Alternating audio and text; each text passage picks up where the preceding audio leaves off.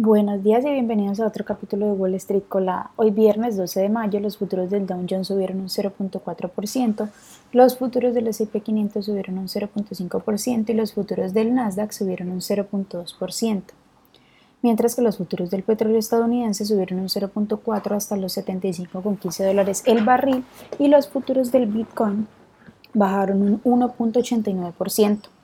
Esta semana el Nasdaq avanza a buen ritmo y va camino a registrar su tercera semana consecutiva de ganancias. Sin embargo, el Dow Jones y el S&P 500 se encaminan hacia, su segunda semana consecutiva de pérdidas.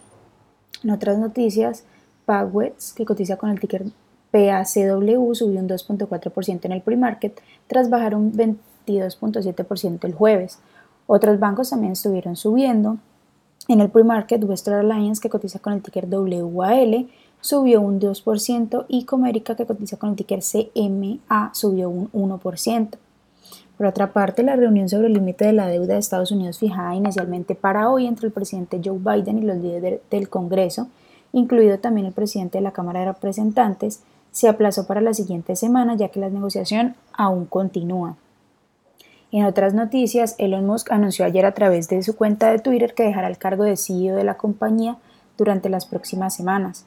No nombró públicamente al sucesor, pero se refirió a la persona que ocupará el cargo como ella, y según algunas fuentes, al parecer la administración de la compañía estaba en conversaciones con la jefa de publicidad de NBC Universal, Linda Yacarino, para ocupar el puesto. Tras el anuncio, Tesla, que cotiza con el ticker TSLA, subió un 2.3% en el pre-market. Las acciones de Fox, que cotizan con el ticker FOXA, bajaron un 2.4% después de que Wells Fargo rebajara la calificación sobre la acción, citando retos relacionados con la demanda de televisión lineal y además con los costos de los derechos deportivos. Por otra parte, las acciones de First Solar, que cotizan con el ticker FSLR, subieron un 5% en el pre-market después de que la compañía anunciara la adquisición de Evolar AB en un acuerdo de hasta 80 millones de dólares. Esta compañía es una empresa europea que desarrolla películas delgadas de paneles solares.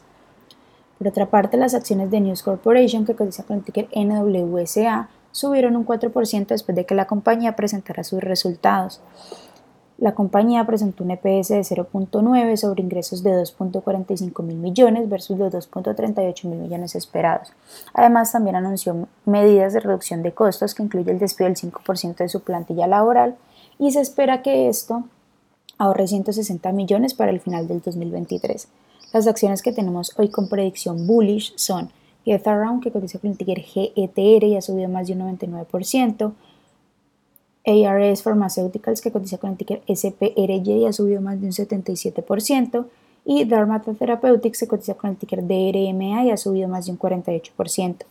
Mientras que las acciones que tenemos con predicción bearish son Sirius Point, que cotiza con el ticker SPNT y ha bajado más de un 17%, Azure Holdings, que cotiza con el ticker IONM y ha bajado más de un 17%, y Violas, que cotiza con el ticker BIOL y ha bajado más de un 14%.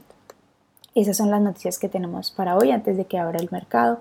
Les recuerdo que pueden encontrarnos en todas nuestras redes sociales como Spanglish Trades y también visitar nuestra página web www.spanglishtrades.com para que no se pierdan ninguna noticia ni actualización del mundo de la bolsa de valores. Por supuesto, como siempre, estamos compartiendo todo nuestro contenido en español. Gracias por acompañarnos y escucharnos. Los esperamos de nuevo el lunes en otro capítulo de Wall Street Colada. Que tengan feliz viernes.